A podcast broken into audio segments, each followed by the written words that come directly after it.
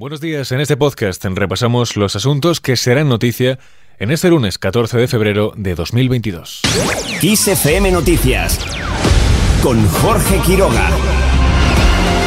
Jornada de análisis sobre las elecciones en Castilla y León. Los partidos analizarán hoy los resultados de los comicios autonómicos celebrados este domingo y comienzan ya los contactos para intentar cerrar acuerdos de gobierno. El PP ha sido la fuerza más votada al conseguir 31 escaños, dos más de los que tenía, pero queda lejos del objetivo de acercarse a la mayoría absoluta, establecida en 41 procuradores. Este escenario hace que dependa de Vox para gobernar, ya que esta formación ha conseguido un total de 13 representantes. El PSOE, con 28 parlamentarios, no tiene posibilidades de sumar con otros partidos y queda sin aspiraciones de gobernar en Castilla y León.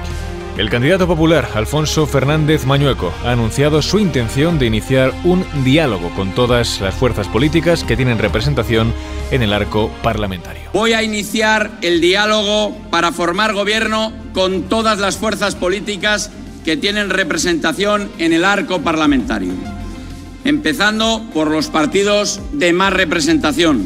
Voy a dialogar con todos para formar un gobierno de todos y para todos.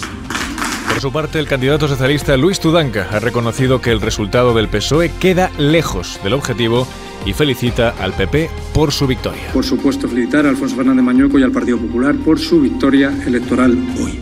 Pero obviamente, aunque el Partido Popular y el señor Mañueco ha quedado muy lejos de cumplir las expectativas con las que de forma irresponsable convocó estas elecciones, nosotros tampoco lo hemos hecho. El Partido Socialista y desde luego yo como candidato no hemos conseguido el objetivo que era ganar estas elecciones, pero sobre todo lograr una mayoría suficiente que provocara el cambio de gobierno y el cambio de políticas después de 35 años del Partido Popular. Tudanca ha insistido en que otros vendrán, que harán más y que lograrán que el cambio llegue a Castilla y León. Desde la Dirección Nacional también ha señalado que estas elecciones despiertan la influencia de Vox. Escuchamos las palabras de la vicepresidenta general del PSOE, Adriana Lastra. Casado ordenó estas elecciones y tendrá que asumir las consecuencias de su resultado. El Partido Popular quería provocar un efecto Ayuso y ha provocado un efecto Vox. Por otro lado, el candidato de Ciudadanos, Francisco Igea, ha pedido a los socialistas y populares que reflexionen y rechacen la polarización. No podemos continuar deslizándonos por la pendiente de la polarización, del frentismo, de la trinchera.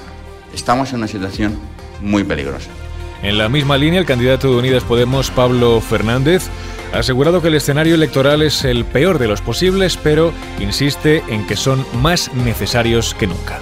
Creo que quizás ahora somos más importantes que nunca para plantar cara y para hacer frente a la derecha y la ultraderecha al frente del gobierno de Castilla y León, que ahora somos más importantes que nunca para parar, para frenar y para denunciar las políticas que van a perpetrar la derecha y la ultraderecha en el gobierno de Castilla y León.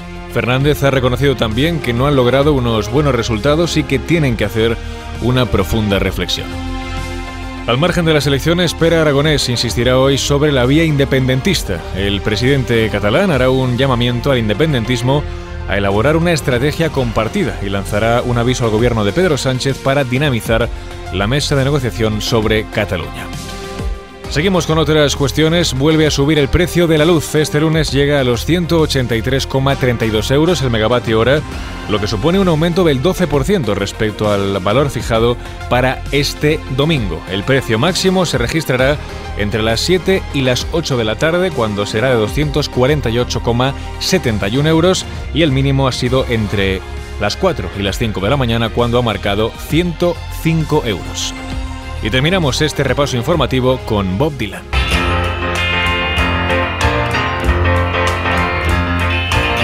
I couldn't see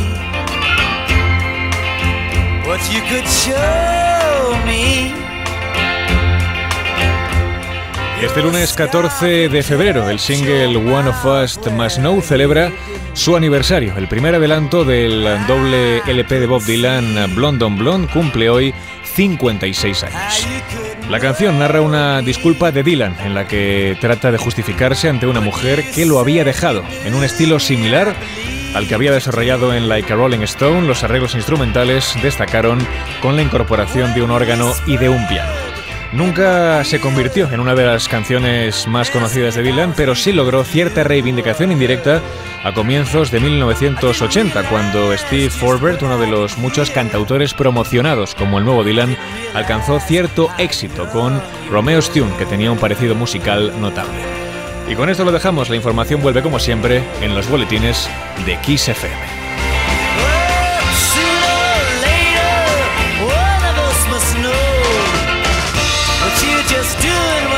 Supposed to do. Sooner or later, one of us must know that I really did try to get